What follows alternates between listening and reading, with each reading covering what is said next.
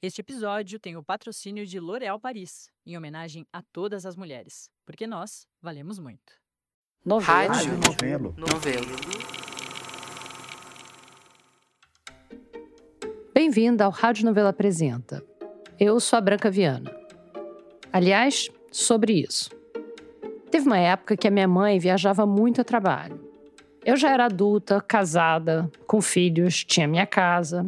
E era para lá, no caso, para o telefone fixo da minha casa, que ela mandava as pessoas ligarem quando quisessem falar com ela ou deixar algum recado para ela.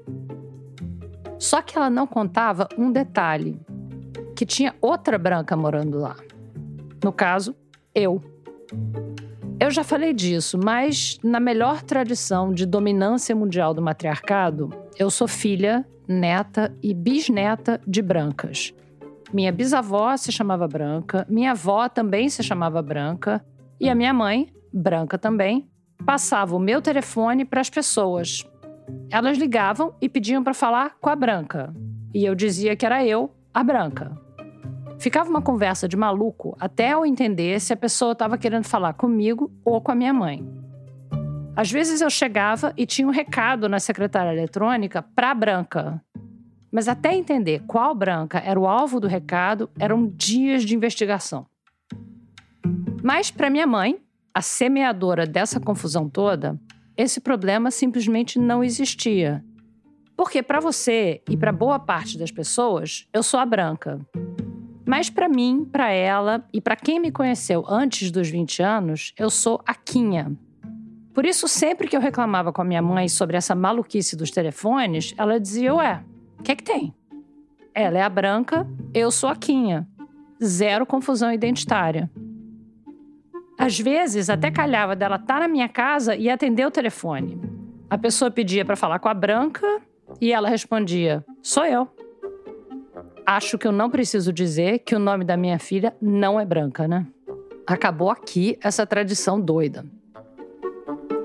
Bom, no episódio dessa semana, a gente tem duas histórias sobre identidades trocadas. As pessoas trocadas não têm o mesmo nome, nem são idênticas. Mas, de repente, elas se veem ocupando o lugar de outra pessoa, o que, e eu posso dizer isso por experiência própria, é bem desconfortável. Quem conduz o primeiro ato é a Bárbara Rubira. Foi no dia, então, 20 de outubro de 2018. Tava aquela coisa toda ainda da eleição, sabe? Já tava um clima meio esquisito em, em todo lugar, mas... Dizer que o clima tava esquisito no dia 20 de outubro de 2018, no Brasil, é meio dizer que as coisas não estavam muito legais a bordo do Titanic na madrugada de 14 de abril de 1912. No dia 20 de outubro de 2018, o Daniel estava em Lisboa, passando férias, entre o primeiro e o segundo turno das eleições. Mas o WhatsApp não conhece fronteiras nacionais, né? Mas e aí eu estava saindo de um, de um museu é, lá em Lisboa e eu me lembro muito bem de receber mensagens de vários amigos de lugares diferentes, não do mesmo lugar, sabe? Assim, um primo, um amigo do teatro, outro que fez a novela comigo, uma pessoa que eu não via fazia muito tempo, todos me perguntando assim: "Oi, Daniel, tudo bem?" Às vezes era só isso: "Oi, Daniel, tudo bem?" ou "Oi, Daniel, você tá bem?" Oi, Daniel, aconteceu alguma coisa? Tava sim, tudo bem. Aliás, tava tudo ótimo.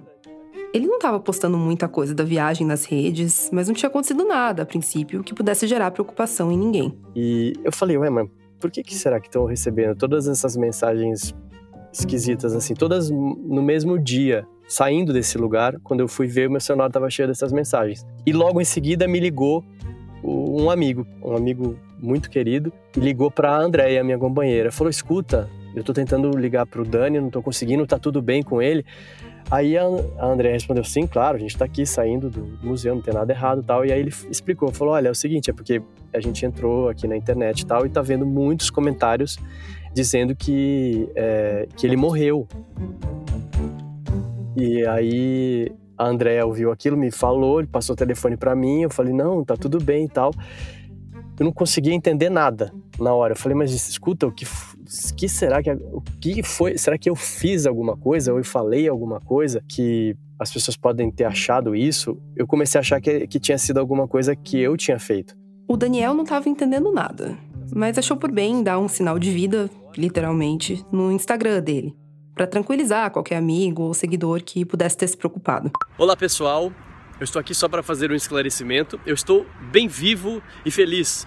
Não sei o que aconteceu, mas talvez porque eu não tenha postado coisas ultimamente, porque eu estou de férias, mas o pessoal começou até a falar que eu tinha morrido. Meu Deus do céu, não, estou aqui, estou muito feliz de férias. Tá bom, gente? No vídeo, o Daniel tá rindo, mas na verdade ele não tava achando muita graça nisso, não. Fiquei atônito, sem reação, com raiva também, porque eu não conseguia entender, muita angústia mesmo, porque eu não estava entendendo. E aí comecei a responder as pessoas e aí comecei a pesquisar o meu nome junto com, com é, isso, e aí comecei a ver que tinha realmente comentários e, e putz, em um monte de lugar, no Instagram, no Twitter é, e notícias também. Fui ver, tinha até jornalista que tinha dado também a notícia, com meu nome. Não sei se você já ouviu alguma história de gente que forjou a própria morte, com velório e tudo. Sim, isso acontece e não é só em novela. Em teoria, a ideia por trás dessa pataquada é saber como seria a reação das pessoas. É descanse em paz. Tipo, quem será que vai no meu velório? Eles vão chorar? Vão ficar tristes? De que jeito eles vão lembrar de mim quando eu não estiver mais aqui? Poxa, eu gostava muito da pessoa. Bom, o Daniel meio que teve essa experiência de poder sentir o carinho das pessoas, sentir que ele tinha marcado a vida delas. Podia ter sido um momento lindo, mas para ele não bateu assim. É, é uma sensação muito ruim, sabe? Porque realmente parece que você morreu mesmo e tá vendo as pessoas comentando. Você fica com uma sensação mesmo que parece que o que, será que está acontecendo, gente? É um é quase que você é destampado assim da, da realidade e você está fora olhando tudo de fora e falando não, eu morri, mas eu não estou aqui. E aí eu fiquei muito assustado. Quando aconteceu, eu fiquei muito assustado mesmo. Fiquei assim bem esquisito durante vários dias assim, sabe? OK. Talvez você esteja pensando. Ué, mas se ele desmentiu, tá tudo certo, né? E sim, seria assim para mim, para você, para qualquer um que tivesse uma quantidade limitada, alcançável de conhecidos para avisar que tá tudo certo. No meu caso, eu ia falar com os meus pais, mandar um alô nos grupos de zap de família e amigos que estivessem comentando. No máximo, fazer um vídeo no Instagram, como o Daniel fez. Só que com ele, não foi assim. Com ele, a coisa tomou uma proporção muito maior. Porque a maioria das pessoas que estavam ali, repercutindo a morte dele na internet, ele não conhecia. Me pegou muito desprevenido. Eu me sentia assim muito violentado, sabe? Sem saber de onde que veio tudo isso. E foi um, um golpe, foi um golpe assim que eu, um golpe meio violento, que eu não sei de onde que veio. Demorou uns dias depois desse baque inicial para o Daniel entender de onde tinha vindo toda essa confusão. Mas antes de te contar, eu preciso voltar um pouquinho no tempo. Eu estava, acho que na primeira, segunda série do fundamental, eu estava, sei lá, com 9, 10 anos, e aí fui fazer um curso extra no, no colégio e, e não parei nunca mais. Aí... Esse curso extra que o Daniel foi fazer era de teatro. Ele se apaixonou de cara. E ele era bom nisso. A ponto de que, quando ele tinha uns 17 para 18 anos, nessa altura um veterano já, ele passou de pupilo para mestre. O professor me chamou para ser assistente dele. Fiquei sendo assistente durante um tempo e aí depois ele precisou viajar e ficar um tempo fora e aí eu assumi as turmas. Então foi assim que eu, que eu passei a ser professor, aí fiquei lá. Nessa de virar professor, o Daniel descobriu outro talento, que ele levava jeito para lidar com criança. Além de dar aula, ele também atuava, claro, nos palcos e também em um ou outro comercial na TV. É possível que, olhando para a cara dele, você se lembre de algum comercial que ele tenha feito nessa época, jovenzinho, ou de alguma peça com ele, quem sabe. Mas se você tem mais ou menos a minha idade, quer dizer, se você era criança ali na primeira década dos anos 2000, é bem possível que o Daniel seja bem mais familiar para você. É bem capaz, aliás, de você já ter reconhecido ele só pela voz. Porque de 2000 a 2012, o Daniel apresentou um programa de TV. É, então você assistia, né, cara? Que loucura. É, é muito louco. Porque passou durante muito tempo e eu tô encontrando agora as pessoas assim, sabe? Tipo, adultas com filho tal, e que assistiam Arte Ataque. É um, É muito louco. Enfim. Eu sou uma adulta sem filhos, mas eu fui um dia uma criança que assistiu Arte Ataque. Era um programa que passava no Disney Channel, um canal de TV a cabo. Olá pessoal, bem-vindos ao Arte Ataque da Disney. Aqui a gente prova que você não precisa ser artista nenhum para poder fazer arte. Então, vamos fazer arte? É um programa que ensina manualidade para criança, de fazer papel machê, pegar é, embalagens usadas e, e transformar em outra coisa, alguns conceitos de arte, de pintura. Enfim. Bom, para fazer um morcego batedor de asas como esse, você vai precisar primeiro de um tubo de papel higiênico vazio. O Arte Ataque é um programa que foi idealizado e apresentado por um cara que chama Neil Buchanan. Take a piece of cardboard box card and start by drawing an angry mouth. O Neil Buchanan é inglês. E esse Arte Ataque original estreou com ele nos anos 90, no canal britânico ITV. E aí a Disney comprou os direitos e começou a fazer versões. Versões em idiomas diferentes, para mercados e públicos diferentes ao redor do mundo. E um deles era o Brasil. Me chamaram para fazer um teste, como as produtoras de elenco me chamavam para fazer publicidade. Olha, tem o seu perfil, tal. Eles pediam é um perfil bem específico. São pessoas bem do meu tipo. Eu sou baixinho, tenho 1,68m, sou bem magrinho, pequeno e tenho o cabelo moreno, enfim. Se você for ver os apresentadores do Arte Attack, eles são todos o mesmo, o mesmo talho, assim, é impressionante. E tem muito pouca variação. Atores jovens, brancos, pequenos e de cabelo castanho. O Daniel ainda passou na frente no teste por saber se comunicar super bem com crianças. E também por falar bem inglês, porque as primeiras temporadas do programa foram gravadas lá na Inglaterra. Então eu eu ia para lá e gravava lá no estúdio onde era gravado o Arte Ataque original mesmo. E ele ficava lá por tipo uns três meses de cada vez, para gravar a temporada toda. Essas maratonas de gravação eram feitas de uma vez só, com os apresentadores de todas as versões internacionais. Eles faziam uma gravação em que iam dois apresentadores. Na hora da gravação, a gente trocava os turnos tal. Então, eu conheci alguns apresentadores de outros países, sabe? Eu conheci o, o apresentador é, da Espanha, eu conheci o apresentador do México. O Arte Ataque foi realmente esse grande projeto que eu, que eu, o meu primeiro grande projeto assim que eu fiz, sabe, de audiovisual. O Daniel apresentou o Arte Ataque de 2000 a 2012. Depois vieram outros apresentadores brasileiros, mas nenhum foi tão longevo e nem tão marcante quanto ele.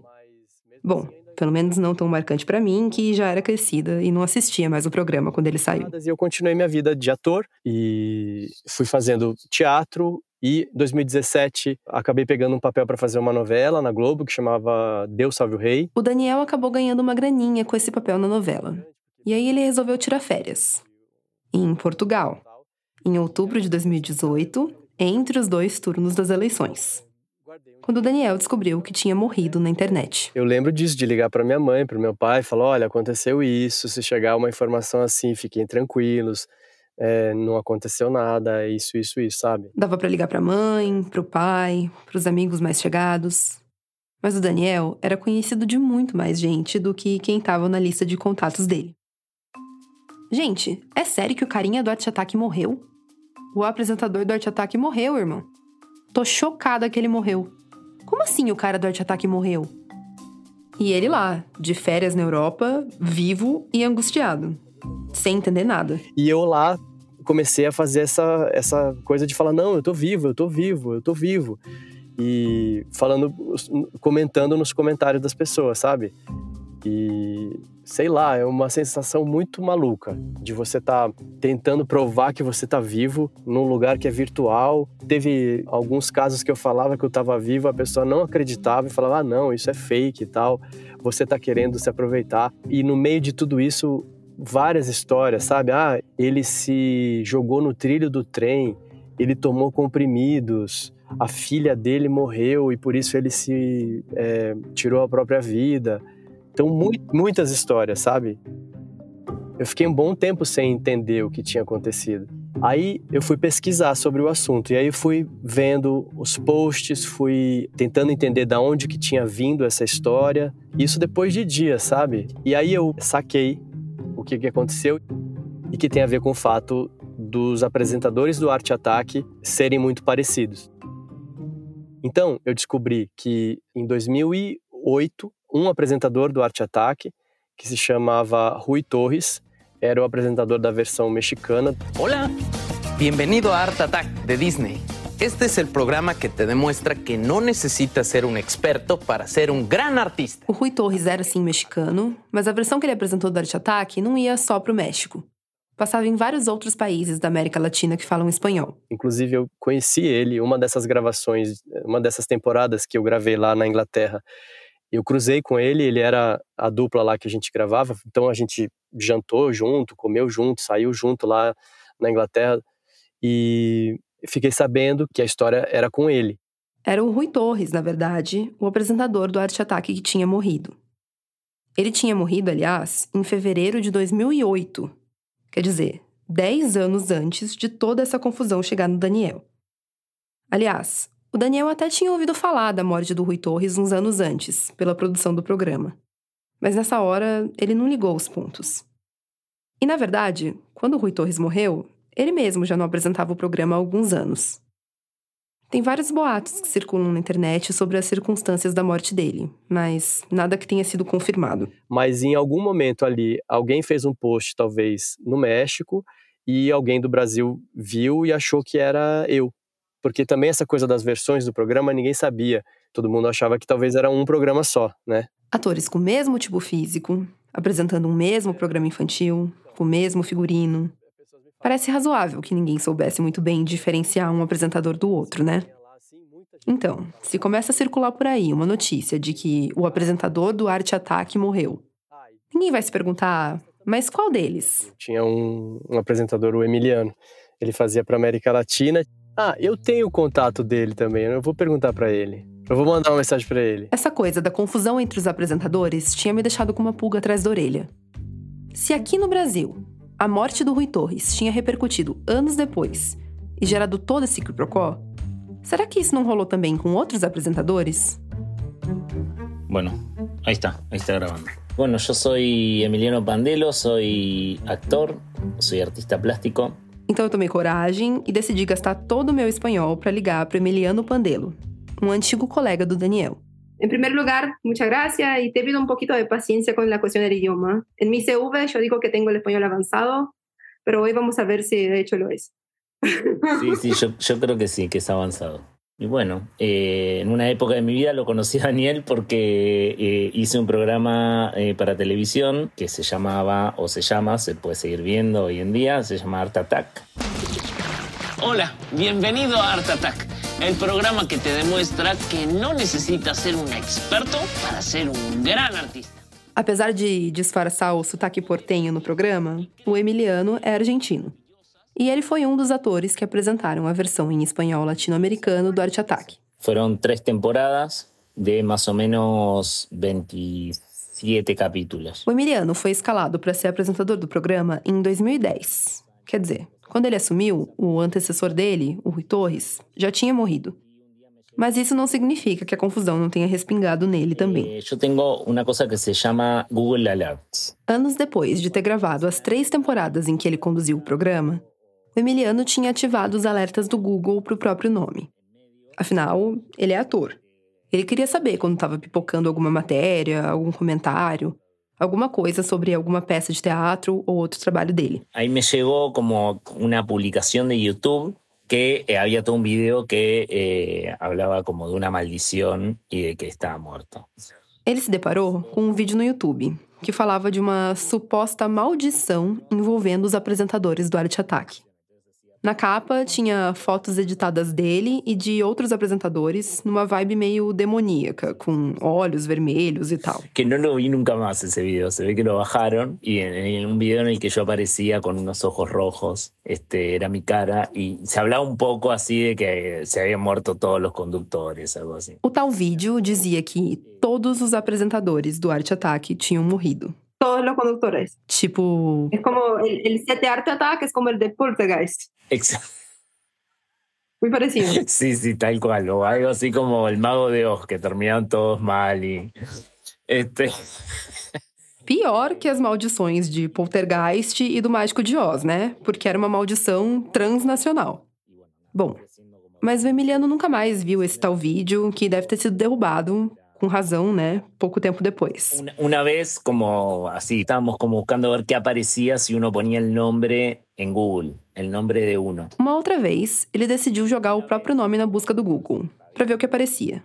Quem nunca, né? E nessa, o Google automaticamente sugere alguns complementos para a pesquisa. Essas sugestões, claro, vêm do algoritmo. Então elas dependem da sua localização, do seu histórico de busca, etc. Mas também do que as pessoas em geral associam ao seu nome. Entonces yo puse Emiliano Pandelo, claro, Emiliano Pandelo, y me, me ofrecía como primera opción, Emiliano Pandelo ha muerto, decía. Logo na primeira ocorrência na busca do Google apareceu para ele: Emiliano Pandelo morreu.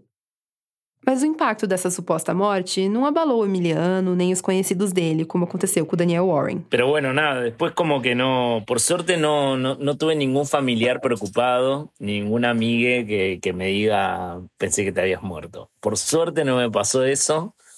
Creo que nunca le di mucha importancia. Com o Emiliano, não teve ninguém ligando preocupado, não teve aquele desespero, aquela angústia de ver um monte de gente lamentando a morte dele com ele vivo. Talvez isso diga alguma coisa sobre a internet brasileira. Mas para ele, ficou por aí. Uma anedota meio curiosa, uma confusão simples que, depois de um tempo, ele deixou de lado, até meio que esqueceu. Com o Daniel, não foi bem assim. É engraçado, eu comecei a perceber que existem umas ondas assim, mas olha, basicamente, acho que todos os anos, em algum momento do ano, essa história surge de novo. Eu não sou muito assíduo de todas as redes sociais. Eu tenho um Instagram, uma conta no Instagram, não uso o Facebook, o Twitter e nem o TikTok. Mas aí fico sabendo por pessoas que me falam, falam, olha, lá no Twitter tem alguém falando que você morreu, tá? Ou ah, lá no TikTok tá um vídeo com a sua foto dizendo que você morreu. Daí eu tenho que ir lá e, e escrever. O Daniel me mandou vários prints recentes de gente indo no Instagram dele para comentar coisas do tipo: Ué, mas tu não tinha morrido? Alguns comentários incluem ainda umas descrições meio gráficas da suposta causa da morte dele. Eu vou deixar alguns deles para você ver, se quiser, lá no site da Rádio Novelo. Pro Daniel, essa confusão que começou em 2018 parece que não tem fim. Aliás, além de não saber quando, onde e se isso vai acabar, é difícil de saber também onde começa. Porque, recapitulando, o Rui Torres, o apresentador mexicano do Arte Ataque, morreu em 2008. Essa história só foi respingar no Daniel mais de 10 anos depois. Foi em outubro de 2018 que o Daniel começou a receber aquelas mensagens estranhas e ler aqueles comentários nas redes. E aí, 10 anos depois, por esses caminhos da internet, que isso é, eu até tentei saber qual que foi a fonte, mas eu não consegui. Eu também procurei e não consegui encontrar um marco zero para essa confusão toda. Uma primeira matéria, um primeiro vídeo, um post, sei lá, que tenha gerado esse burburinho em 2018. Os primeiros tweets que aparecem para mim de brasileiros comentando a morte de um apresentador do Arte Ataque são do dia 17 de outubro de 2018, dias antes disso chegar no Daniel. Então a minha aposta é que nesse dia alguma coisa foi publicada. Algum texto em algum site relembrando os apresentadores, quem sabe? Um daqueles clássicos Por Onde Anda? Ou talvez alguma outra coisa mais sensacionalista e mentirosa, tipo um vídeo sobre uma suposta maldição que assombrou os bastidores no programa, no estilo daquele que o Emiliano encontrou. O que quer que fosse, é provável que já tenha sido apagado ou saído do ar. Mas fato é que, quando essa publicação caiu na internet brasileira, sem ninguém se ligar de que o programa tinha várias versões ao redor do mundo e, portanto, vários apresentadores, a confusão estava instaurada. Se um apresentador do Arte Ataque morreu e o Daniel era o apresentador que eu lembro, então foi o Daniel que morreu. E aí, no boca a boca, no disse-me-disse, -disse, a coisa sai de controle muito rápido. É até curioso que isso tenha acontecido em outubro de 2018, né? Você lembra de cabeça qual foi o primeiro lugar em que publicaram a história da mamadeira de piroca? Claro que a história da suposta morte do Daniel Warren não saiu do gabinete do ódio, nem tinha o intuito de influenciar a eleição nenhuma. Tem muito mais cara de confusão genuína do que de campanha de desinformação coordenada. Mas ainda assim, é uma informação falsa, circulando por aí. E que, por mais que o Daniel tente desmentir há anos, de tempos em tempos surge de volta. num ciclo interminável. É, geralmente, quando eu ponho o meu nome lá no Google, aparece uma matéria lá de um. Não sei de onde que é, mas falando. Apresentador do Arte Ataque morreu. Eu fiz o teste aqui. Se eu jogar no Google só Daniel Warren, essa matéria que ele falou não tá na primeira página. Agora, quando eu pesquiso Daniel Warren morreu, é um dos primeiros resultados que aparecem aqui para mim. A matéria é do portal TV Foco e está datada de novembro de 2021. O título é o seguinte: Famoso apresentador de TV do Brasil comete suicídio e deixa país em luto. E aí depois, quando você clica na matéria, vira uma outra coisa. E aí não fala que eu morri. Quando eu clico no link, a foto que ilustra a matéria é do Rui Torres, o apresentador mexicano. E o texto começa falando dele mesmo.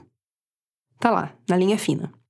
Apresentador Rui Torres, conhecido por comandar o arte-ataque latino-americano da Disney, cometeu suicídio em 2008. E aqui um parênteses importante. Eu comentei isso antes, mas eu não encontrei nenhuma fonte que confirme como foi que o Rui Torres morreu. Esse boato do suicídio é um que aparece bastante em tweets e comentários, e até em matérias como essa. Mas sempre sem fonte nenhuma para essa informação. É lá no terceiro parágrafo do texto que o nome do Daniel aparece, esclarecendo a diferença entre os apresentadores. O Arte Ataque Latino passava em vários países, com exceção do Brasil, que tinha uma versão própria apresentada em português por Daniel Warren. Mas a primeira coisa da, do link ali é, é essa. Tem um problema aí, né? Quer dizer, tem vários problemas. O texto está claramente repercutindo a morte do Rui Torres, o apresentador mexicano. Com mais de 10 anos de atraso, mas tá. E, bom, ele faz isso cravando uma causa de morte e todo um contexto que nunca foi confirmado por ninguém. O primeiro problema tá aí. Mas a manchete é bastante problemática também, né? Ela fala da morte de um famoso apresentador de TV do Brasil. O Rui Torres não era brasileiro. E a versão do programa que ele apresentou também não era. Aliás, pelo que eu sei, a versão apresentada por ele nunca foi transmitida aqui. Tá, lá dentro, depois que você clica, a informação tá certinha. Mas convenhamos, a gente sabe bem que nem todo mundo que lê a manchete clica na matéria e que nem todo mundo que clica na matéria lê o texto até o final. E, independente disso, o que está no título é, indiscutivelmente, uma informação falsa. Isso. Então, por que foi publicado assim? Porque, na época, o site ele estava mais, como eu posso dizer, eu não quero usar a palavra sensacionalista, apesar de ser, mas o site ele estava buscando mais audiência. Então, precisava, no mínimo, causar algum tipo de identificação no público. Então, às vezes, por exemplo, se eu sugiro um título, é, o título pode estar condizente com aquilo que está no texto, mas a, os editores do site precisam de algum ponto de isca para que o público tenha essa identificação. Muitas vezes era isso que acontecia. Esse que está falando é o Paulo Vito. O Paulo é jornalista e trabalhou por muito tempo como redator no TV Foco, o site onde a matéria foi publicada. É ele, aliás, quem assina essa matéria que eu citei aqui. Ou seja, tá de fato, o título tá errado, né? Mas é, talvez não tenha nem sido você que escreveu o título. Ele foi mudado ali para ficar mais atraente, digamos, para caçar mais clique, na verdade. Exatamente. O Paulo não lembra se a primeira versão que ele escreveu do texto tinha esse título ou se ele foi alterado por algum editor depois. E eu não esperava mesmo que ele lembrasse de tudo. Afinal, eu nem imagino quantos textos como esse ele precisava fazer todos os dias no site. Então, eu lembrava, nossa, brevemente, assim, quando você comentou pela primeira vez. Aí eu até fiquei, nossa, mas esse é só mais um dos milhares que eu escrevi nos últimos meses, né? Mas eu queria muito conversar com ele para entender um pouco dos bastidores desse trabalho. Aliás, no comecinho da conversa, ele falou que, na época, o site estava atrás de mais audiência. Mas, no dia em que eu entrevistei o Paulo, a manchete no site do TV Foco era Parada cardiorrespiratória. A triste morte de um dos apresentadores do Jornal Nacional e luto geral na Globo. A foto é da bancada atual do Jornal Nacional. Abre falando da grande audiência, tem um segundo parágrafo falando do William Bonner e é só no quarto parágrafo da matéria que eles falam de quem afinal morreu de parada cardiorrespiratória. Foi o Hilton Gomes, que dividiu a bancada com Cid Moreira até os anos 70 e que morreu em 1999. Tipo, não tinha razão nenhuma para requentar agora essa morte do Hilton Gomes. Mais de 20 anos depois dele morrer e mais de 40 anos depois dele deixar a bancada do Jornal Nacional. E ainda abrindo o texto falando do William Bonner, é o famoso caça-clique. Não muito diferente dos clássicos Aumente seu pênis e veja como esses atores envelheceram.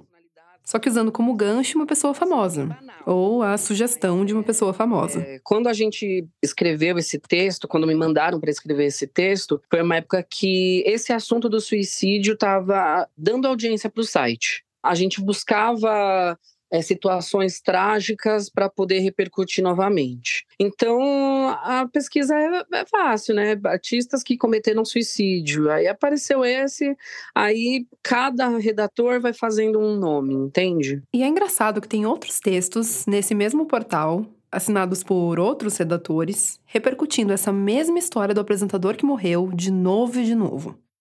Em março do ano passado, a notícia velha apareceu mais uma vez, uma imagem de luto, dessa vez falando de um famoso apresentador amado no Brasil. É a mesma história do Rui Torres, requentada. O que a gente fazia mais era é pegar assuntos que já repercutiram, dar uma nova roupagem. Durante muito tempo a gente fazia textos de situações muito antigas, como se tivessem acabado de acontecer para que as pessoas realmente clicassem. Com foco sempre na, na repercussão e no, no clique, né? Porque é, é, isso que vai, vai trazer, no caso, a monetização do site, eu imagino. Isso, exatamente. É, o clique traz o, o dinheiro para o site. A lógica é bem simples, na verdade. Notícia de morte da audiência. A suposta morte trágica de um apresentador que marcou a sua infância vai fazer você clicar. E depois compartilhar, comentar a notícia no Twitter, contar para os amigos, que vão comentar e contar para outros amigos, e por aí vai. E no meio desse telefone sem fio, o Daniel descobre, de tempos em tempos, que ele morreu de novo. Agora, por mais que a manchete torta do TV Foco tenha ajudado a alimentar a confusão sobre a morte do Daniel Warren, e continue alimentando, né? Não foi ela quem inaugurou essa confusão. Porque aquela viagem do Daniel foi em 2018, e esse texto em específico saiu só em 2021, três anos depois. Quer dizer, não é só o TV Foco o problema. Assim, no começo da história, que eu fiquei muito abalado com isso, a minha primeira reação foi: gente, eu preciso fazer alguma coisa. E cheguei a, a pedir orientação para um advogado e ele notificou, né, extrajudicialmente a, a, o Google, mas eu não tive nem resposta. Eles me, nem me responderam o e-mail que eu mandei para eles, explicando a história e falando: olha, isso está me prejudicando, porque o que, que acontece? O Google, é, se você, até hoje, na página inicial do Google, se você vai lá e digita o meu nome, uma das sugestões de pesquisa é se matou ou Daniel Warren morreu tal. E, poxa, eu falei, isso deve estar tá me prejudicando, mas eu sou ator, imagina só se alguém quer me contratar, põe o meu nome lá no, no Google e fala, poxa, a pessoa faleceu. Eu devo ter provavelmente perdido algum trabalho por causa disso. E era justamente essa justificativa que a gente deu no, quando a gente notificou o Google, mas eles nem, nem me responderam. Esse advogado falou: Ó, oh, não, a gente vai notificar extrajudicialmente, se não houver resposta, aí a gente pode entrar com um processo. Só que aí entrar com o processo é aquela coisa, eu preciso investir uma grana, reunir uma coisa que eu vou tá eu, Daniel Warren, diante de um advogado do Google, por exemplo. E aí eu falei, ah, o que que eu posso diante disso, né? Não vou poder muita coisa, a não ser que eu, puxa, faça uma ação reunindo várias outras pessoas e que ela se torne importante e tal. E aí eu meio que é, desisti um pouco no meio do caminho, sabe? De, de brigar. O Daniel desistiu de comprar briga judicialmente. Mas essa história toda despertou nele o interesse em mergulhar nesse tema. E aí, depois disso, é que eu comecei a, a me interessar e pesquisar muito sobre o tema internet, algoritmos, big data.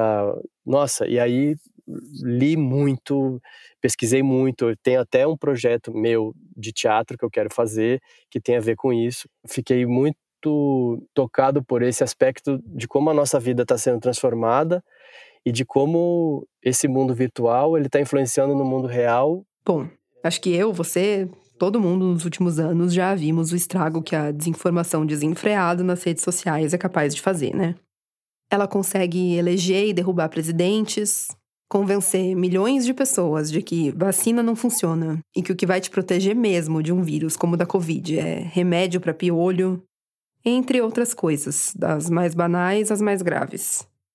Tem muita discussão rolando mundo afora sobre a responsabilidade que as plataformas, o Google, o Facebook, o Twitter, ou o X, se algum dia esse nome pegar, a responsabilidade que essas grandes empresas têm sobre isso. Será que é muito difícil de conter ou o modelo de negócios dele premia coisas que são polêmicas, coisas que são violentas, coisas que geram medo, tal, porque isso gera engajamento e o engajamento é o que eles estão querendo.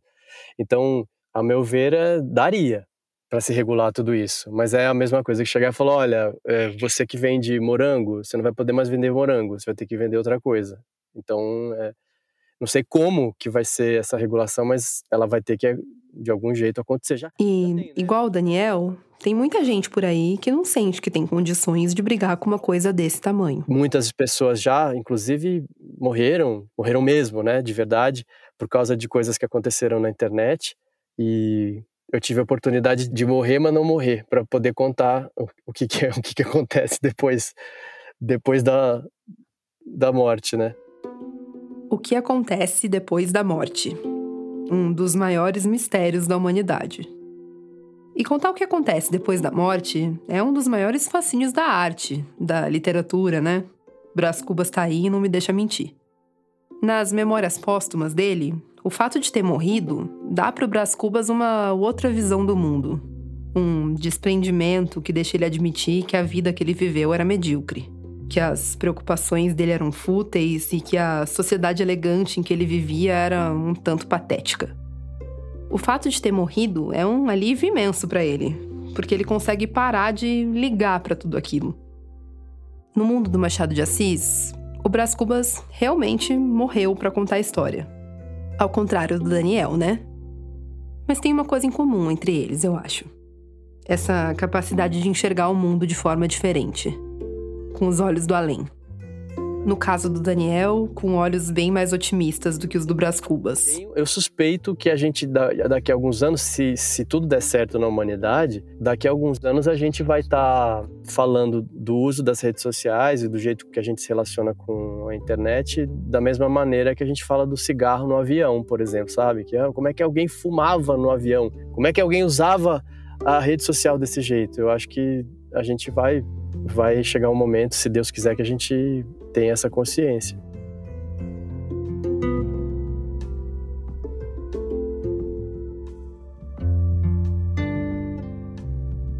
Essa história foi produzida pela Bárbara Rubira.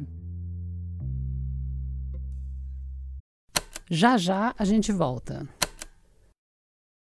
Tem um provérbio nigeriano que diz que, enquanto você estiver em grupo, o leão vai dormir com fome. Desde pequena, em Lagos, Esther Obiadiele viveu em grupo. Um grupo de mulheres. Mãe, irmã, tia, avó. E a vida foi trazendo ainda mais companhias femininas, como as três filhas. Com a necessidade de trabalhar depois de vir da Nigéria para o Brasil e com o fim do casamento dela, a ancestralidade mostrou o caminho. Um dia, não se lembra quantos anos que eu tinha, eu fiz uma trança na minha irmã. E a minha mãe ficou chocada, me chamou e falou: Você tem dom, vai usar isso para ser alguém no futuro. Eu virei e falei: Mãe, eu não vou ser cabeleireira, não. Ela só ri, mas onde que eu tô? Ela aprendeu a fazer trança sozinha quando ainda era criança, usando as raízes das plantas da sua casa. Depois, foi se aprimorando no cabelo da irmã e das filhas. Quando precisou, já sabia que direção seguir. Começou em um salão afro no centro de São Paulo e agora atende meninas, mulheres e idosas na casa dela. O segredo é amor não quero ficar emocionada. Ela sente, porque é muito bom você colocar tudo amor dentro do que você faz. Todas minhas clientes é maravilhosa. Toda vez que eu atendo alguém, ela sempre fala amor que ela tem do meu trabalho. Cabeça é sagrada. Para mim é autoestima. Tem que se amar. Tem gente que fica mais ah, isso não. Mas quando essa pessoa transar, se levantar a autoestima, se ama, muitas mulheres, eu tenho amigas brasileiras, são incríveis. Desde minha jornada, ela está comigo. Eu estou muito seguro aqui. Você encontra mais do trabalho da Esther no Instagram, no arroba salum, com N no final, estúdio, com S mudo, oficial, com dois Fs. Como é bom ouvir histórias assim, né? De mulheres reais que se fortalecem através de sua autonomia, autoestima e autocuidado. Isso é poderoso e transformador para elas e para todas nós. Porque a Esther vale muito, você vale muito, nós valemos muito. L'Oréal Paris.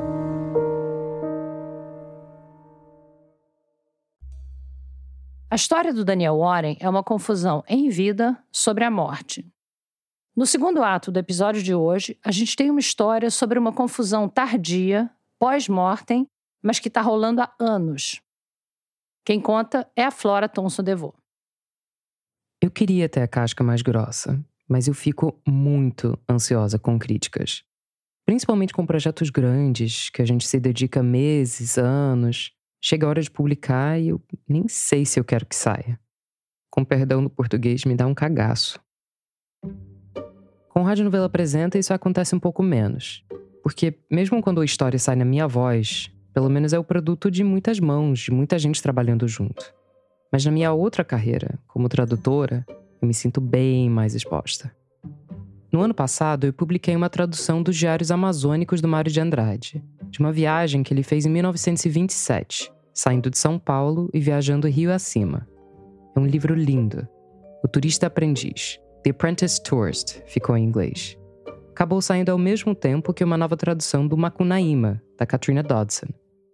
Daí, em outubro de 2023, saiu um texto na New York Review of Books, que é uma revista literária super importante. Era do Larry Roeder, que por muito tempo foi o chefe de redação do New York Times no Brasil. Ele estava falando do Mário e das novas traduções da obra dele. Pensa no meu pânico. Me mandaram a resenha por WhatsApp, eu abri o PDF rapidinho, vi que o Roeder não tinha falado que a minha tradução era um lixo, respirei, fechei o PDF e fui tocar meu dia. Só que tinha um detalhe. E quando eu vi, já tinha uma meia dúzia de e-mails no meu inbox, tudo sobre essa resenha.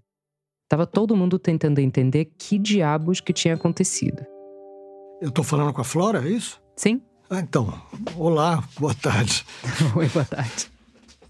E prazer em te conhecer, pelo menos. Por telefone. Por telefone. Esse é o Carlos Augusto Calil, que eu conheci primeiro naquela troca de e-mails e depois nessa conversa. Sou professor da Escola de Comunicações e Artes da USP, na área de cinema e em audiovisual. A relação do Calil com o Mário é um pouquinho mais antiga do que a minha.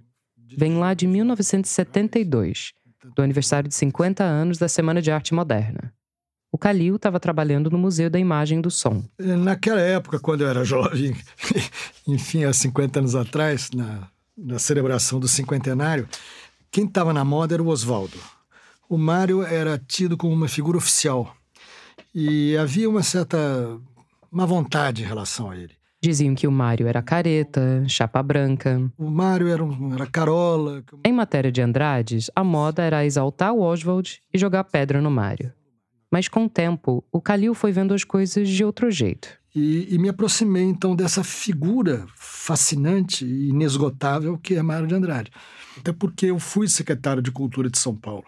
E ele é que criou, né, ele foi provavelmente o primeiro secretário de Cultura do mundo.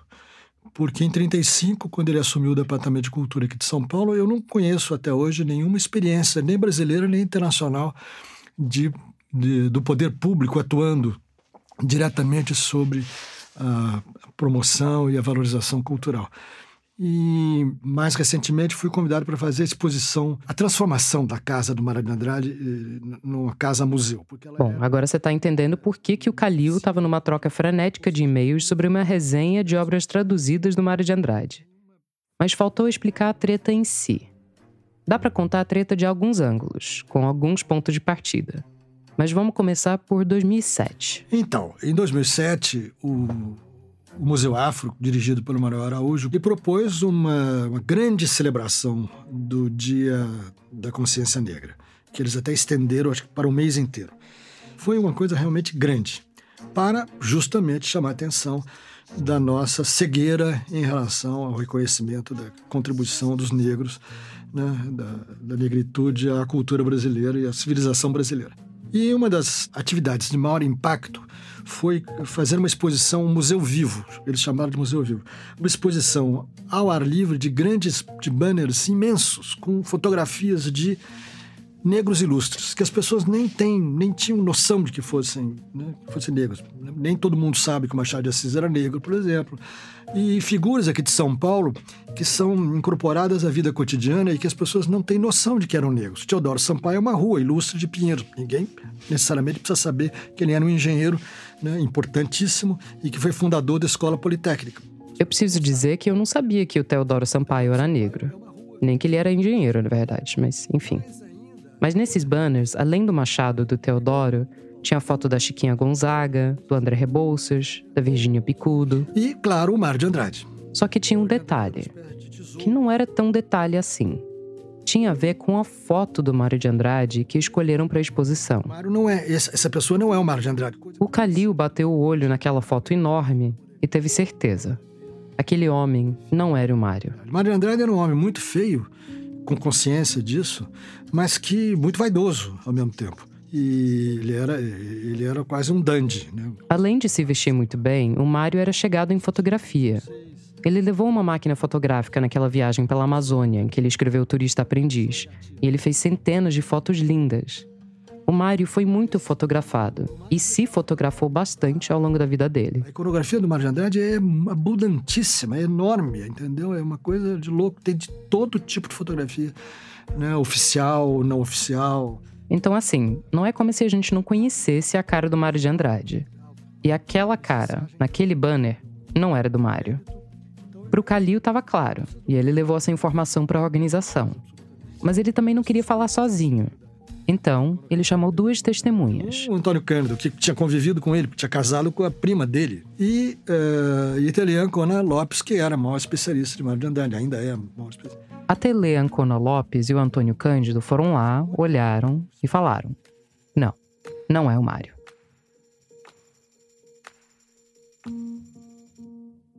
Eu não sei o quão clara que tá a imagem do Mário de Andrade na sua cabeça. Um cara com rosto grande, a cabeça grande, bem calvo, óculos, um queixo proeminente meio arredondado, uma boca grande. Se você bater o olho naquela foto que apareceu no banner do mês da consciência negra, talvez se não estranhe. Tá lá no nosso site, aliás, para quem quiser dar uma olhada. A foto é um retrato de um homem de terno e gravata, de óculos, com a testa proeminente. Mas para o Calil, para Tele e para Antônio Cândido, tinha várias coisas que não batiam. Olha, o nariz adunco do sósia. Mário não tinha nariz adunco.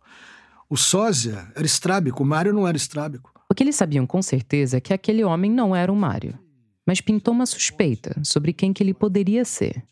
Porque o Mário tinha um quase homônimo. Um homônimo do Mário, o tal, o meu chama, xará maravilhoso, porque o Mário gostava de futebol e saía de casa, da casa dele, que era da Barra Funda, e ia lá para os Jardins, para a sede do Clube Atlético Paulistano, onde o Mário Andrada e Silva, que era um grande jogador de futebol dessa época. O Mário Andrada fazia duplinha com o Friedenreich, que era o grande artilheiro naquela época do futebol não profissional.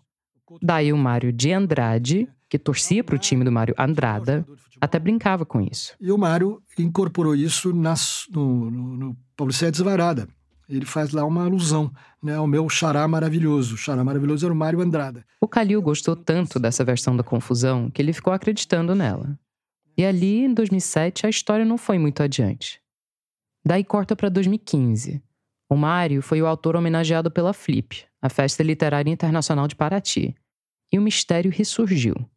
Saiu até uma matéria no Globo a respeito, falando dessa possível confusão entre Andrade e Andrada. Inclusive, induziu o Maurício Meirelles, lá, o, o, o, repórter do Globo, a erro, né, dizendo, afirmando isso. Só que um pouco depois, quando o Calil estava mexendo com o acervo da Casa Museu do Mário Escritor, ele chegou a receber fotos do Mário, jogador de futebol. E eu vi que não era nada, não, não era aquela fotografia, aquela imagem não era do, do homônimo. A gente colocou algumas fotos do Mário Andrada também lá na página desse episódio no site da Rádio Novelo. E assim, se o homem não identificado só parece um pouco com o Mário de Andrade, o Mário Andrada não parece nada. Quer dizer, voltamos à estaca zero. O homem da foto não era o Mário, nem o Andrade, nem o Andrada. Então, quem era ele? Então, meu avô é negro, tem o um rosto, eu acho que ele tem um rosto mais alongado, ele é um pouco calvo, né? O que lembra um pouco a testa do, do Mário, né? É, ele está de terno nesse momento. E ele está de óculos também, ele usava óculos. Só que o meu avô, ele tem um probleminha, tinha um probleminha na vista. É uma vista um pouquinho mais fechada. Essa é a Rita Lunardi. É, meu nome é Rita de Cássia Lunardi. Eu sou jornalista, publicitária e atriz. Ela também é professora de publicidade na PUC de Campinas. E ela entrou nessa história alguns anos atrás, um pouco depois daquela flip homenageando o Mário. Porque eu fui em alguma exposição, eu não sei se estava falando especificamente da Semana da Arte Moderna ou estava falando de outra coisa do Mário. E sabe quando você vai procurar alguma coisa, tipo data de nascimento dele, aonde ele nasceu? E eu fui, né, coloquei lá no Google. Não sei como tá hoje, mas no momento em que eu tô gravando aqui e ao longo do tempo em que a gente apurou essa história, era assim. Se você jogasse no Google Mário de Andrade, aparecia ou em primeiro ou em segundo lugar a foto que não é do Mário de Andrade. E a Rita reconheceu aquele homem. Eu olhei e falei: Oi, que isso? Meu avô. Será que era mesmo? Mandei para minha tia, mandei para minha prima. Falei: Gente, essa foto aqui não é do vô, só que o vô tá mais novo. Todo mundo concordou. E olha, eu procurei essa foto e essa foto não está com a família. Então, eu acho que talvez essa foto, eu não sei se na época ele, como funcionário público, é, se precisava registrar, por algum motivo se registrou essa foto. E essa foto não veio para a família. O nome do avô da Rita era Bellini Antônio Ferraz. Ele nasceu em Campos dos Goitacazes, no Rio de Janeiro, em 1900, mas morou a maior parte da vida em São Paulo, onde ele morreu em 1973. Acho que ele falece quando eu tenho uns sete anos. Acho que antigamente avô, avô não era uma coisa assim de sentar no chão, brincar como é hoje, né? Então era um pouco mais distante. O Bellini foi funcionário público da cidade de São Paulo. Além de ser um servidor público, ele era um professor de violino e também ele fazia perfume então ele comprava os vidros, aqueles vidros lindos antigamente, e ele mesmo uh, fazia o perfume e fazia o rótulo. Meu avô tinha uma caligrafia maravilhosa. Ele mesmo fazia os rótulos e vendia repartição, né? Pelo que a Rita me contou, o avô dela parecia ser um homem formal. E o que eu me lembro muito também que minha mãe falava que meu avô estava sempre é, de terno, bem arrumado, porque eles escutavam ele dizer que um negro precisava estar sempre arrumado.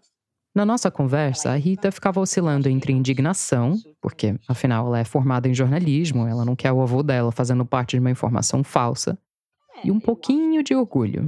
Nossa, que demais, né? Meu avô estar ali sendo comparado a Mário de Andrade. Acho demais, mas uma coisa não tem nada a ver com a outra, né? Alguns anos atrás, a Rita chegou a ir lá na Casa Museu do Mário e falar para um funcionário que aquela foto que estava circulando por aí era do avô dela. Eles anotaram o telefone dela, mas na época ninguém foi atrás. Esse contato só ressurgiu recentemente, em 2023. Porque quando saiu a resenha das traduções das obras do Mário na New York Review of Books, aquele PDF que eu abri rapidinho e fechei, o texto veio acompanhado de um retrato ilustrado. Uma pintura em aquarela de um homem pardo com a testa avantajada, de óculos. E talvez se esteja adivinhando para onde estou indo. Porque o rosto que saiu na New York Review of Books é do Bellini. Eu falei, que isso? Né? Não, é possível, né? Uma pessoa se passar por outra, gente. É Parece que o artista que a New York Review of Books contratou fez a mesma coisa que a Rita. Ele jogou o nome do Mário de Andrade no Google e aí você já sabe. Mas o que a Rita queria saber, e o que eu queria saber também, é como que essa foto do Bellini foi parar em domínio público em primeiro lugar. O Calil tinha uma pista de quem talvez pudesse me ajudar. Então você quer saber a, a gênese dessa foto, né? É isso? Isso, essa é a minha grande questão. Daí eu fiz mais uma ligação. É, o que me espanta é que ainda ele, é, está, está vigendo essa foto, né? Tanto que foi parar nessa publicação. Pois é. Pois é, pois é mesmo. Esse é o Oswaldo de Camargo. Um adendo fundamental para entender como essa foto foi parar as minhas mãos. Acontece que eu sou um escritor que elaboro meus textos sempre com a intenção de fazer uma literatura negra. É uma literatura que tem como meta fundamental, uma das metas, além da estética, que eu não concebo literatura sem estética, uhum. tratar da questão do negro, situar na literatura brasileira a figura do negro, a passagem do negro, é, a atividade do negro e a sua representatividade. Além da carreira literária, Oswaldo passou quase quatro décadas escrevendo no Estadão. E lá pelas tantas, pediram para ele resenhar um livro novo que tinha saído a partir de documentos do acervo do Mário, chamado O Dicionário Musical Brasileiro. Isso foi em meados dos anos 80. Então, para escrever essa matéria, como eu era editor, eu tinha direito em ir ao arquivo e fuçar pastas, né? Para procurar alguns dados sobre Mário de Andrade foi o que eu fiz. Para os jovens, isso seria como dar um Google no nome do Mário de Andrade. Só que um Google privilegiadíssimo. O Oswaldo foi lá no arquivo do Estadão e pegou a pasta do Mário de Andrade, que estava cheia de matérias sobre o Mário que tinham saído no jornal ao longo das décadas. E tinha fotos também. Eu não tinha noção nenhuma, eu nunca imaginei o Mário, a cor do Mário. O Oswaldo conhecia a obra do Mário, claro, mas nunca tinha pensado no Mário como afrodescendente. E nessa foto dava para ver claramente a ascendência negra dele. A pele um pouco mais escura, o pouco cabelo meio crespo. Para mim foi um sobressalto muito grande. O que me chamou a atenção na, nessa foto do Mário, que você conhece, né? Essa foto, né? Claro que conhece. Foi sobretudo pelo cabelo. O Oswaldo ficou impactado de ver. Então eu falei lá para o chefe do departamento de fotografia, Bento, me tire uma cópia dessa foto. A foto não saiu na matéria que ele fez. Ele só guardou a cópia. Essa foto ficou em minha casa. Eu sabia da importância do Mário. E eu fiquei todo orgulhoso de ter essa foto comigo. E depois de alguns anos, essa cópia da foto que o Oswaldo fez começou a passear. Então, quando eu ia fazer uma palestra, falar sobre literatura, eu sempre levava comigo o Mário de Andrade. Então, eu estava pregando a autoestima mostrando que um dos maiores personagens da cultura brasileira era, no mínimo, um mestiço. A foto era uma prova cabal. Não havia como negar que o Mário era um ato brasileiro. Isso não era exatamente uma novidade, né? Porque essa foto não era a única prova. A própria árvore genealógica do Mário é uma prova. Pelo lado da avó materna, pelo lado da avó paterna, ele era descendente de duas mulatas duas mestiças. Para Oswaldo, o fato dele não saber isso sobre o Mário, e de muita gente não saber, não é por acaso. Rolou, e rola até hoje, um apagamento desses traços de muitas figuras ilustres brasileiras. Aconteceu com tanta gente, Francisco de Paula Brito, Chiquinha Gonzaga, Carlos Gomes, todos têm uma ascendência afro. E aí a gente chega em 2007, na ideia do Museu Vivo, de colocar fotos dessas personalidades todas na rua para todo mundo ver. O Emanuel Araújo pediu e o Oswaldo emprestou a tal foto para a Secretaria de Cultura do Estado de São Paulo, para fazerem o banner do Mário. Aí começou a polêmica. O Calil, que era o, o, o, o presidente, o diretor do Centro Cultural, logo ergueu a lebre. Esse não é o Mário de Andrade. Num primeiro momento, o Oswaldo não quis acreditar. Ele ficava testando, mostrando para as pessoas, fazendo tira-teima. E o Calil falando. Essa pessoa não é o Mário de Andrade. Aí o, o irmão Araújo formalizou-se. Não, como não? É o Mário de Andrade tal. Como se eu quisesse, tivesse discutindo se o Mário era ou não era uh, negro, de afrodescendente. A questão ficou em outro nível. Eu digo, não, a fotografia que está errada. Bom, o tempo passou e as coisas se pacificaram um pouco. De fato, a fotografia estava errada. E, de fato, o Mário tinha ascendência negra. Também é fato que ele não foi um militante na causa racial. Mas essa era uma parte da identidade dele que não passava desapercebida. Como poderia, né? No Brasil. Em 2018, Oswaldo de Camargo publicou um livro chamado Negro Drama, ao redor da cor duvidosa de Mário de Andrade. E no livro, ele destaca uma coisa que o Mário escreveu em 1938 um texto chamado A Superstição da Cor Preta. É um textozinho assim, que qualquer de nós, brasileiros, se zanga com alguém de cor duvidosa e quer insultá-lo, é frequente chamá-lo negro. Eu mesmo já tive que suportar esse possível insulto em minhas lutas artísticas. Mas parece que ele não foi lá muito convincente. Nem conseguiu me destruir, pois vou passando bem. Muito obrigado. A minha avó era catalã, branquinha catalã, e o meu avô é que era o negro da família. Essa é a Rita Lunardi, de novo, falando sobre o quase sósia do Mário, o avô Bellini. Né? A família dela, toda espanhola, super preconceituosa, é, dela saber, o negro está chegando, aquelas histórias. Teve casa de, de tia que eles nem abriam a porta. Olharam para o olhinho mágico e falaram: não abre não, que é aquele negro. Quando eu fui casar com, com um homem negro, minha mãe falou: você vai passar muito problema porque você fez isso. E, e ela casou com um branco, né? Meu pai era brancão de, de olho verde. Ela falava assim: você é, entenda que você vai você vai sofrer preconceito, como eu sofri. Você precisa ver como é que as pessoas te olham diferente. Ela teve com para mim, a gente já tava ficando mais branco, agora você vai casar com um negro, você vai ter todo esse problema. Eu falei, pelo amor de Deus. O Bellini e o Mário realmente não tinham tanta coisa em comum. Mas nesse aspecto, as vidas deles convergiram. E agora, décadas depois da morte dos dois, eles estão ali, ombro a ombro, na internet. Ele ia ficar encantado, é, como eu disse, mas é, acredito que ele também não, não, não gostaria de estar se passando por uma outra pessoa.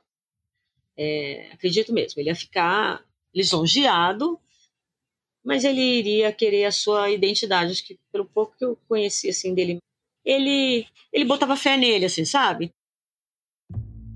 A foto que eu peguei do arquivo do, do, do, do Estadão continua sendo o Mário de Andrade para muita gente ainda. Quando eu falei com Oswaldo de Camargo, ele não sabia que a identidade do homem na foto já tinha sido desvendada. Ele ainda estava achando que aquela foto devia ter ido parar na pasta Mário de Andrade porque era uma foto do Mário Andrada, jogador de futebol.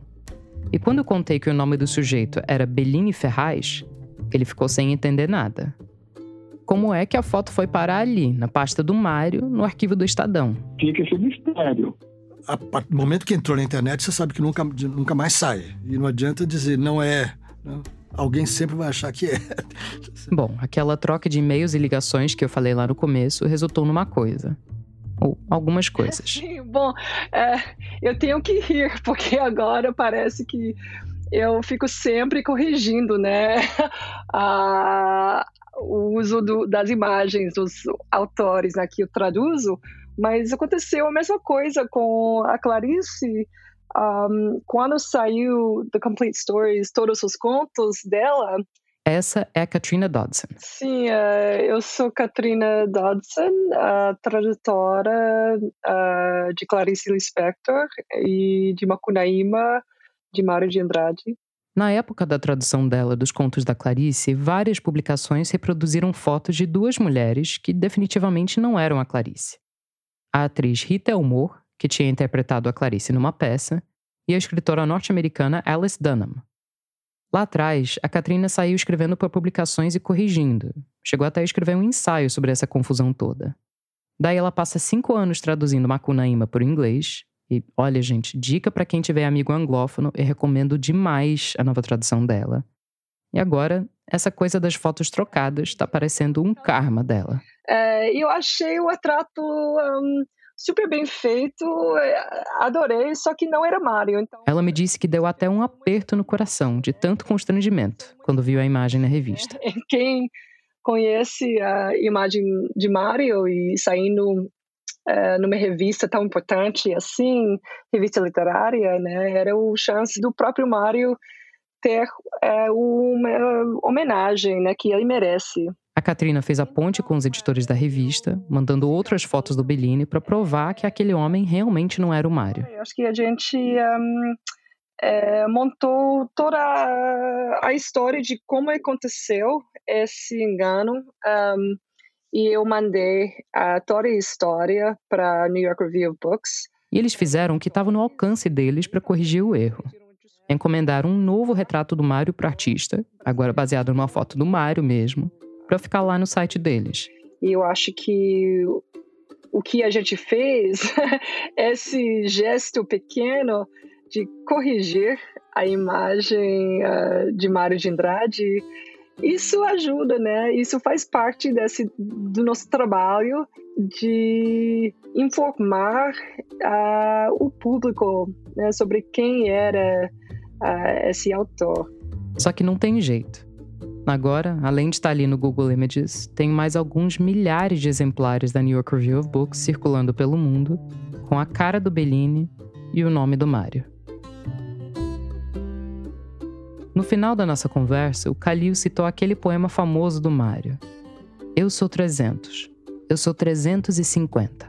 Agora eu podia dizer o seguinte, Mário não é, Mário é 351 porque o sósia agora, né, já que está na internet e da internet nada sai, agora o Mário vai ter que aceitar o fato de que ele se desdobrou né, em mais um, no 351. Quer ver? Quer deixar a foto do meu avô ali? Deixa. Mas escreve: Atenção! Esse é o Bellini Ferraz. Olha que coisa linda!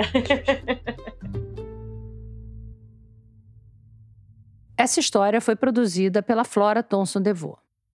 A gente volta daqui a pouquinho. Direto de Brasília, os manifestantes invadiram. Mira, o ex-presidente Jair Bolsonaro tem que bater No Oriente Médio, conflito armado. Se as notícias se atropelam, se a velocidade das redes tira o foco, saiba que existe um podcast para dar nexo a tudo isso. Olá, eu sou a Letícia Arcoverde, editora do Nexo Jornal e estou aqui para convidar você a ouvir o Durma com Essa, o nosso podcast diário de notícias. De segunda a sexta, no início da noite, a gente publica um novo episódio que explica fatos importantes que podem continuar a ecoar por aí. Informativo, objetivo e cheio de contexto. Tudo em até 15 minutos. Ouça o Durma com Essa na sua plataforma de áudio preferida, no YouTube ou no site do Nexo, nexojornal.com.br.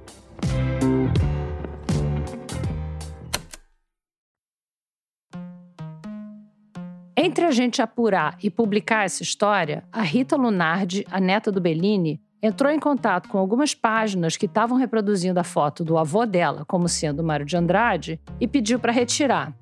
Então essa confusão já está assumindo das páginas de buscas aos poucos. Mas no post desse episódio no site da Rádio Novelo, você consegue ver prints da foto do Bellini, entre fotos do Mário, e a ilustração que saiu na New York Review of Books. Tem também uma bela seleção de episódios de várias versões do Arte Ataque, em várias línguas, com a curadoria cuidadosa da Bárbara Rubira.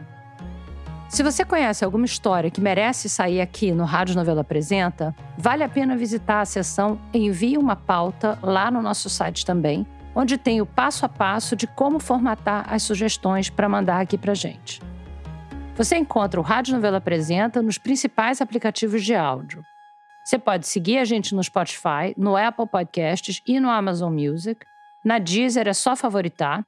Também dá para se inscrever no Google Podcasts, no Castbox e no canal da Rádio Novelo no YouTube. Segue a gente também no Twitter e no Instagram, no arroba Rádio Novelo, e marca a gente sempre que for recomendar ou comentar algum episódio. O Rádio Novelo Apresenta é um original da Rádio Novelo. A gente tem o apoio da Open Society Foundations. Tem episódio novo toda quinta-feira. A direção criativa é da Paula Scarpim e da Flora Thomson Devô, e a produção executiva é do Guilherme Alpendre. A gerência executiva é da Marcela Casaca e a gerência de produto é da Juliana Jäger. Nossos produtores sênior são o Vitor Hugo Brandalize, a Evelyn Argenta, a Bia Guimarães e a Sara Zobel. As produtoras da nossa equipe são a Bárbara Rubira, a Natália Silva e a Júlia Matos. A checagem desse episódio foi feita pela Denise Ribeiro. Nesse episódio, a gente usou música original de Kiko Dinucci e também da Blue Dot. A mixagem é do Pipoca Sound. O desenvolvimento de produto e audiência é feito pela Bia Ribeiro. O design das nossas peças é do Gustavo Nascimento. E a nossa analista administrativa e financeira é a Tainá Nogueira. Obrigada e até a semana que vem.